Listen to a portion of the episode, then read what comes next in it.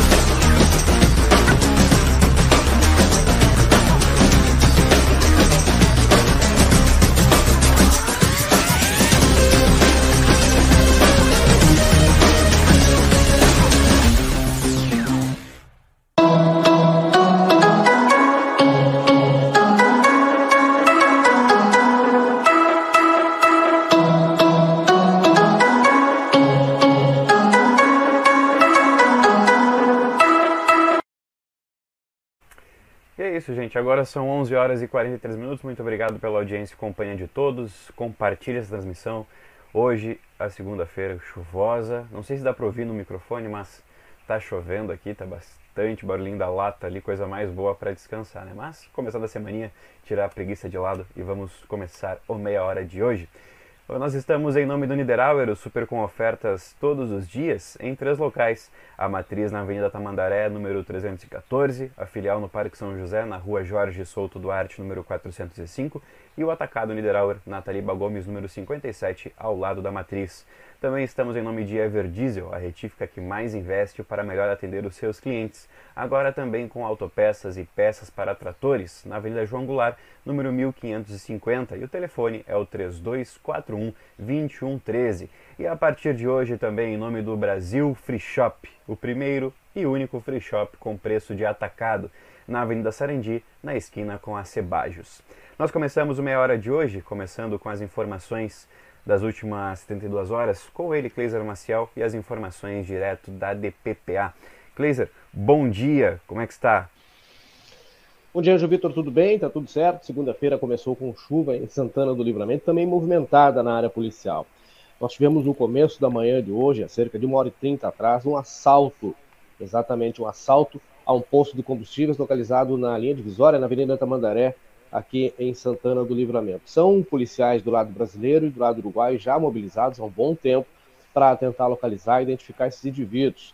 Quatro homens, utilizando forte armamento, chegaram neste posto de combustível, renderam e prenderam os funcionários. Pelo menos um deles ficou trancado no banheiro, os demais ficaram trancados no escritório. Depois disso, esses homens eles acabaram arrecadando praticamente todo o dinheiro que estava lá no interior desse posto de combustível, provavelmente aquilo que foi arrecadado durante o final de semana, provavelmente proveniente das vendas. Né? Quatro indivíduos fortemente armados anunciaram assalto, prenderam os funcionários, renderam os funcionários e acabaram levando todo o dinheiro. Depois da ação, empreenderam fuga e imediatamente policiais brasileiros e uruguaios começaram a fazer as buscas para tentar localizar e prender né, esses quatro homens que são suspeitos de praticar esse assalto. Começou movimentada a manhã desta segunda-feira na área policial em Santana do Livramento. A gente está acompanhando essa situação, João Vitor, e é claro que ao longo do dia dentro das nossas plataformas, nós vamos atualizar essa, essa ocorrência e tomara né, que possamos ter nas próximas atualizações a notícia de que os indivíduos foram presos pela polícia, ou pela polícia brasileira, ou pela polícia uruguaia. Nós tivemos neste final de semana registro aqui na DPPA de um caso de injúria. O policial militar compareceu para apresentar preso em flagrante delito o indivíduo de iniciais NSM. Na, durante a noite, recebeu o comunicado da sala de rádio para comparecer pela segunda vez na casa da vítima, né, uma mulher de iniciais MJVL, na Adalgise Ferreira, onde novamente o indiciário teria invadido a casa da vítima, ameaçando-a de agressão. No local, a vítima informou que o indiciado invadiu a casa, puxando-a pelo braço, é, chamando ela de algumas palavras que são aqui impublicáveis e outras palavras de baixo calão. Inclusive, não consumou a agressão, porque a filha efetuou uma ligação para o 190 pedindo ajuda momento pelo qual o indiciado ouviu e, consequentemente, fugiu do local em direção à sua casa, que fica a uma distância de aproximadamente 150 metros do local, vizinho. Né? Portanto, compareceu na casa do indiciado, juntamente com os colegas, e encontrou a casa com as portas abertas. Chamou por ele e ele apareceu. Foi comunicado a sua prisão, algemado, porque estava embriagado e muito alterado. Formando seus direitos, foi usado algemas, né? E depois foi conduzido até a DPPA, a prisão em flagrante foi determinada e foi arbitrada uma fiança de dois mil reais, que ele deixou de recolher no momento. Continua preso em flagrante. Portanto, algumas informações importantes deste final de semana e esta invasão seguida de injúria e nesta manhã, repetindo, João Vitor, porque a gente segue acompanhando a questão deste assalto a um posto de combustíveis na linha divisória. Quatro homens fortemente armados renderam os, os funcionários prenderam né, os funcionários, trancaram os funcionários de uma sala e acabaram levando todo o dinheiro, provavelmente das vendas deste final de semana. Essas informações da área policial. Então, Vitor, eu volto contigo aí no estúdio. Lembrando que neste momento chega informação para a gente aqui de que o veículo, o veículo utilizado neste assalto, ele foi localizado, tá? Informação que chega para a gente ao vivo aqui neste momento. O veículo foi localizado pela uh, Brigada Militar, os agentes da Brigada Militar, que acabaram de localizar o veículo que foi usado no assalto, são as informações que vão chegando e é a forma como essa ocorrência ela vai se desenrolando, né, na manhã desta segunda-feira em Santana do Livramento. É um Renault, veículo Renault, e o pessoal está trabalhando abandonado em via pública aí, né? Na verdade, abandonado em via pública. São alguns detalhes que vão chegando, as informações que vão sendo repassadas. Proximamente, é, a região da próximo da Hector Acosta, nos acessos da Hector Acosta ali, também numa distância não muito distante, não, é, não muito distante da linha divisória, tá? Policiais estão neste momento no local para colher mais detalhes do interior desse veículo. Com essas informações, João Vitor, volto contigo aí. Tá certo, Cleiser. Muito obrigado pelas tuas informações. E é claro, a gente vai atualizando todos essas, esses detalhes desse assalto, esse posto de gasolina. Lembrando né, que está é, tá acontecendo ainda essas ações, então todos os desdobramentos a gente vai, vocês vão acompanhar é, nossas redes sociais, enfim, durante o dia e, é claro, informação completa no nosso site, tá bom? Nosso site é, é. Vamos continuando meia hora de hoje? Vamos continuando com um giro né, aqui pela região, como a gente sempre faz, porque diariamente em Bagé várias pessoas postam nas redes sociais o desaparecimento de gatos e pedem ajuda para tentar localizar os felinos. Segundo a inspetora da Polícia Civil e responsável pelo cartório de crimes ambientais, a Patrícia Coradini, é muito estranho o desaparecimento desses animais, porque desde o início do ano até agora já sumiram mais de 127 gatos. Conforme ela, o que causa maior estranheza é que ninguém sabe o paradeiro, simplesmente os animais somem. E aí ficam as pessoas pedindo ajudas, ajuda pelas redes sociais, mas ninguém, até o momento, foi registrar uma ocorrência.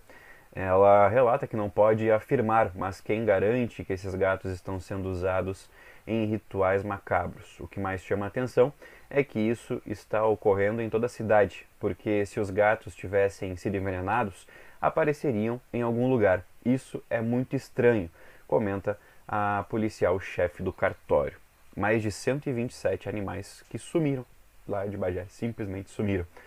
E é muito importante também que faça registro, viu? caso sumam os seus animais daqui, enfim, um cachorro perdido, enfim, por mais de alguns dias, faça o registro que é importante para ter essas informações detalhadas. A gente continua em Bagé porque vai acontecer no dia 22 de agosto o chamado Tratoraço. É, Trata-se de um desfile de produtores rurais com os seus tratores. O objetivo, segundo explicou uma das organizadoras, a Thaisa Kasdorf, de 17 anos, que entrega o, o grupo formado por 11 pessoas, é a união da comunidade, manter a agricultura e demonstrar a força da agricultura no município de Aceguá e também nos municípios da região.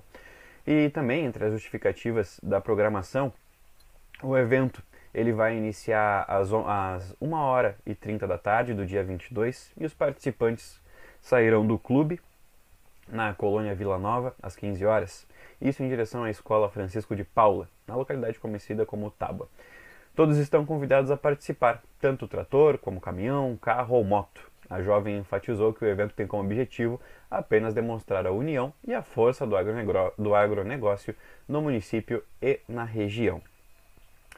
Vocês é, se lembram que na semana passada a gente trouxe a informação que foi bloqueada a a ponte sobre o arroio Bolsoroca, se não me engano.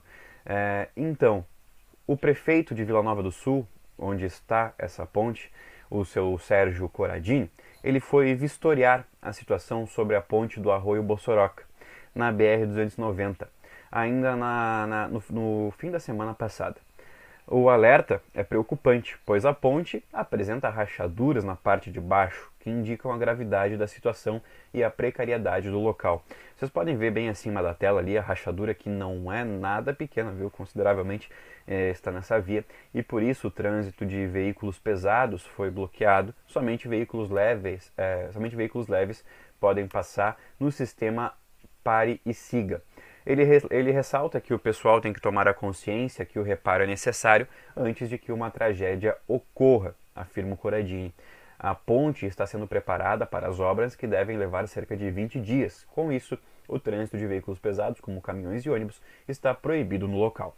Os veículos possuem rotas alternativas que já foi informada pelo DENIT.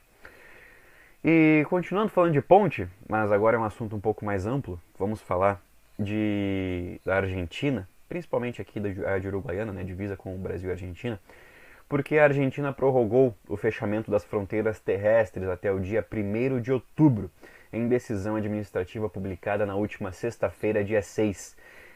Desde o fim do ano passado, o país vizinho restringe a entrada no país em função do coronavírus.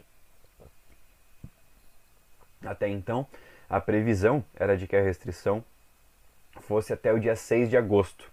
No documento, o governo argentino cita a circulação de variantes, ressaltando o risco da variante Delta.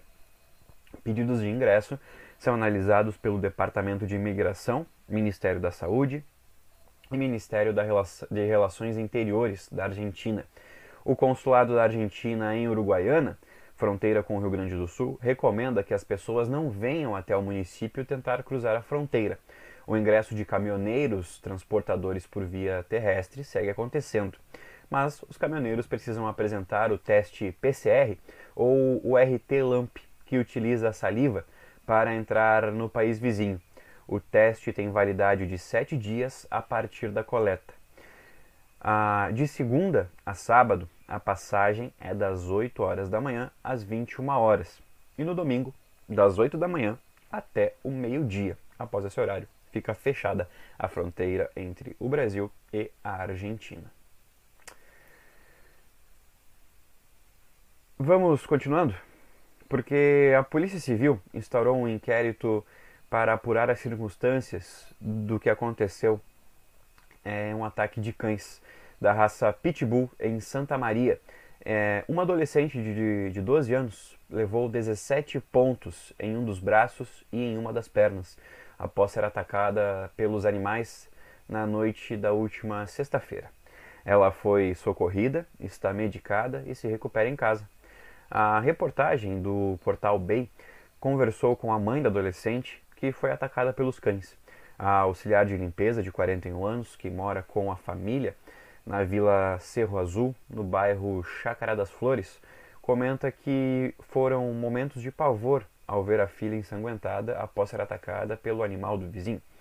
A menina levou 17 pontos nos locais onde foi mordida pelos cães. Segundo ela, o vizinho tem oito animais da mesma raça e várias vezes presenciou os animais andando solto pelas ruas. É complicado, viu? Tem que ter bastante atenção. Não é porque é um pitbull, sim pode ser qualquer tipo de raça que pode atacar, então tem que ter bastante cuidado quanto a isso. E é claro, né? É, não chegar muito próximo se o animal está solto, enfim. A gente sabe que é difícil, mas pode acontecer. Vamos falar aqui de livramento de novo, porque agora a chuva deu uma acalmada, mas ainda não é hora de guardar os de vez os, as roupas de inverno, edredons e cobertores. O inverno no Rio Grande do Sul segue e uma nova massa de ar polar poderá ingressar no território gaúcho a partir desta terça-feira, depois da frente fria que traz chuva nesse momento. Quem vai falar tudo, quem vai trazer todas essas atualizações é ele, Murilo Alves, com a previsão do tempo. Bom dia, Murilo. Quais são as informações para esse início de semana? E aí, pessoal, tudo certo? Chegando com a previsão do tempo para essa segunda e terça-feira. Depois de um final de semana com temperaturas amenas e até um certo calorzinho no domingo, a gente começa a semana com chuva. Tem previsão uh, de pelo menos 12 milímetros para essa segunda-feira, deve chover ao longo do dia inteiro, não devemos ter período aí com, uh, com sol, apenas uh, se a chuva der uma trégua, as nuvens devem predominar aí encobrindo o céu, e a gente tem a máxima de 21 graus e mínima de 12. Depois da chuva, a gente sabe que as temperaturas costumam cair um pouquinho, né? Então nessa terça-feira a gente deve ter o sol entre nuvens aí, deve ser um dia mais ou menos cinza e uh, a temperatura máxima fica em 11 graus e a mínima em 5. Não tem muita chance de chover, mas ainda assim é provável que em pontos isolados da cidade, é, é, é no começo da manhã, no final da madrugada, seja possível ver aí uma leve precipitação. Tá certo? Por enquanto, essas eram as informações. Eu vou ficando por aqui no oferecimento de Ótica Ricardo, sua ótica de confiança, na Rua dos Andradas 547. O telefone é o 3243 5467. Também estamos em nome de Super Niederauer, o Super com ofertas todos os dias em três endereços. A matriz na Avenida Tamandaré 314, a filial do Parque São José, na Rua Jorge Souto Duarte, número 405, e o atacado na Taliba Gomes, número 57, ainda em nome de Brasil Free Shop, o primeiro e único free shop com preço de atacado, Avenida Sarandi, esquina com Cebajos. Essas eram as informações do tempo, eu volto amanhã. Até mais. Valeu, Murilo, muito obrigado pelas suas informações.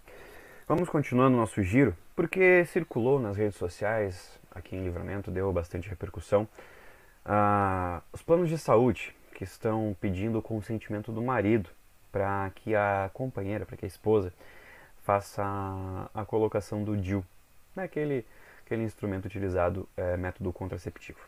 O PROCON de São Paulo está pedindo explicações para 11 planos de saúde, depois da denúncia de que convênios estariam exigindo autorização do marido para a implantação do método contraceptivo, o DIU, que é o dispositivo interno em, é, intrauterino em mulheres casadas. Foram questionadas as empresas Amil, Bradesco Saúde, Central Nacional, Unimed, Notre Dame, Onit, Porto Seguro Saúde, Que Saúde, Sompo Saúde, Sul América, Unimed Seguros e Visiomed. O preenchimento de um termo de consentimento seria necessário para que os convênios cobrissem o procedimento. Algumas seguradoras estão exigindo o consentimento do marido para reembolsar a inserção do DIU em mulheres casadas. A prática é abusiva, ilegal, descabida e afrontosa à condição e dignidade da mulher. A... o PROCON está notificando essas empresas para saber quais fazem essa imposição absurda, explica o Fernando Capes, que é o diretor executivo do PROCON lá de São Paulo.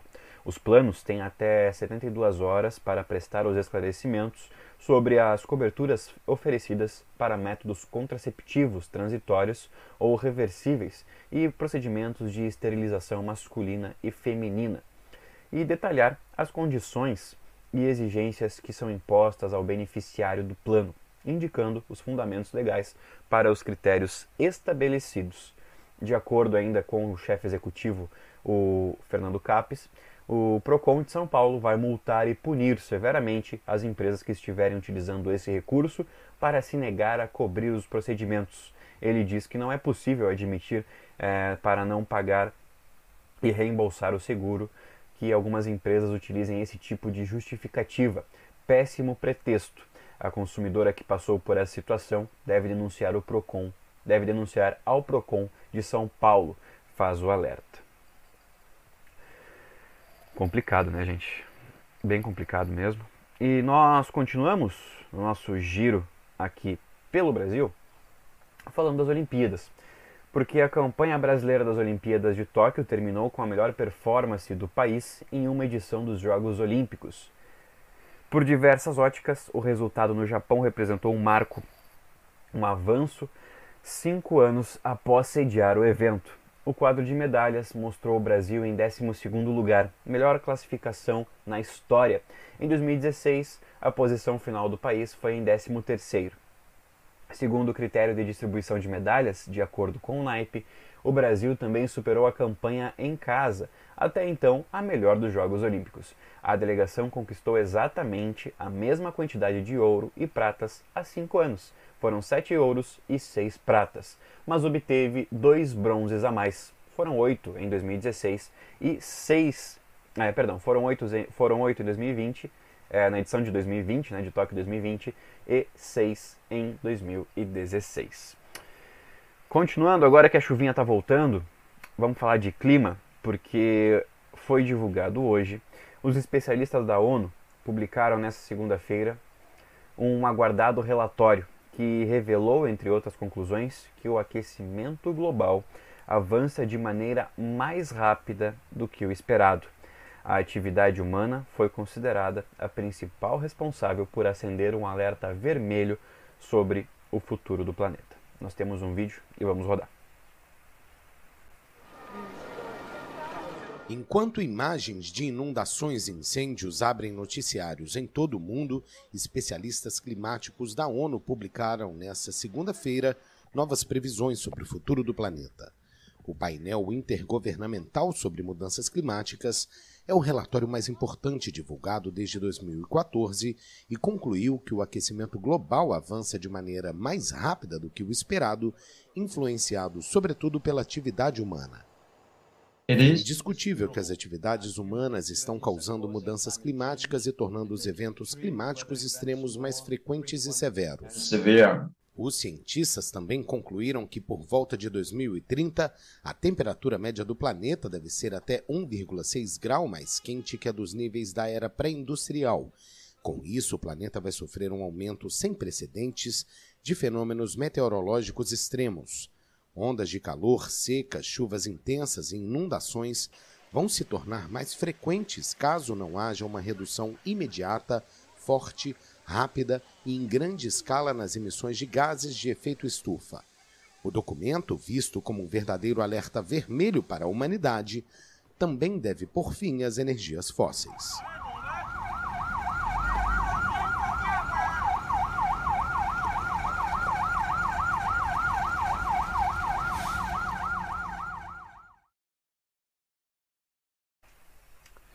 É, não é sim, né? não é normal.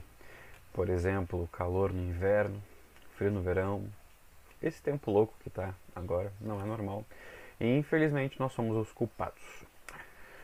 Começando, é, vamos continuando, aliás, vamos voltar aqui para Livramento, vamos falar de como é que foi o fim de semana lá no Centro Hospitalar Santa Casa de Misericórdia com ele, Nilton Irineu Souzaninho. Bom dia, Niltinho, quais são as informações daí? Bom dia a todos. Na... Passamos a partir deste momento a informar o panorama geral do nosso complexo hospitalar Santa Casa. Até o fechamento deste boletim, os números são os seguintes. Nas últimas, 20, nas últimas 72 horas, o pronto atendimento médico prestou 192 atendimentos, sendo 151 destes por urgência, nenhuma emergência e 41 consultas. No plantão Covid, no plantão médico Covid, eh, nas primeiras 24 horas das 72 foram prestados 16 atendimentos. Lá nas primeiras 24 horas das 72, na UTI tipo 2, estávamos com 9 pacientes internados e na UTI Covid, um paciente. Um total de atendimento pelo serviço SAMU nas primeiras 24 horas das 72, foram prestados 10 atendimentos de 10 chamadas recebidas, sendo 5 atendimentos por salvamento e resgate e 5 atendimentos clínicos. Internações nas últimas 72 horas foram prestados 20, ocorreram 27 internações, sendo 24 destas pelo convênio SUS e 3 por outros convênios. Distribuição de pacientes nas alas do complexo hospitalar, lá nas primeiras 24 horas das 72, estávamos com o seguinte quadro distributivo. Na ala Covid, estávamos com quatro pacientes internados, sendo todos quatro positivos ou confirmados.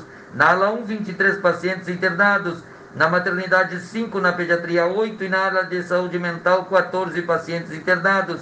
O total de nascimentos nas últimas 72 horas ocorreram 7 nascimentos, sendo 4 bebês do sexo masculino e 3 bebês do sexo feminino.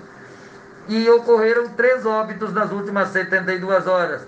Faleceram João Luiz Soares Duarte, Pedro Nazário Pereira e Dorvaldo Santos Carvalho. Gestão 2021, transparência, comunicação e resultados. Com as informações do panorama geral do Complexo Hospitalar Santa Casa para Lince Comunicações, Nilton Ineu Souzamin. Bom dia a todos e até amanhã, amigos. Tá, Nilton, muito obrigado pelas informações. Uma boa semana pra gente. E em nome do Niederauer, o super com ofertas todos os dias em três locais, a matriz na Avenida Tamandaré, número 314, a filial no Parque São José, na Rua Jorge Souto Duarte, número 405, e o atacado Niederauer, na Taliba Gomes, número 57, ao lado da matriz. Também em nome de Ever Diesel, a retífica que mais investe para melhor atender os seus clientes. Agora também com autopeças e peças para tratores na Avenida João Goulart, número 1550, e o telefone 3241-2113. E também em nome, a partir de hoje, do, do Brasil Free Shop, o primeiro e único free shop com, com preço de atacado, na Avenida Sarandi, na esquina com a Cebajos. Em nome desses parceiros, agradecemos a audiência de todo mundo. Começando essa semana, que essa semana seja de muita notícia boa pra gente, que, claro, é, atinja os objetivos e a gente fica por aqui. Lembrando que hoje, às 21 horas, tem a primeira edição da semana do Sem Roteiro. E já amanhã, 11h30 da manhã, eu volto com mais uma edição do Meia Hora ou Mais. Fiquem todos bem, uma excelente semana, um bom início de semana pra gente e até amanhã. Na vida temos amigos que fazem parte da nossa história. Super Niederauer, nós somos como irmãos. São 40 anos com você, com alegria e carinho, na fronteira da paz. Somos como irmãos. 40 anos de Everauê, fazendo parte da sua vida.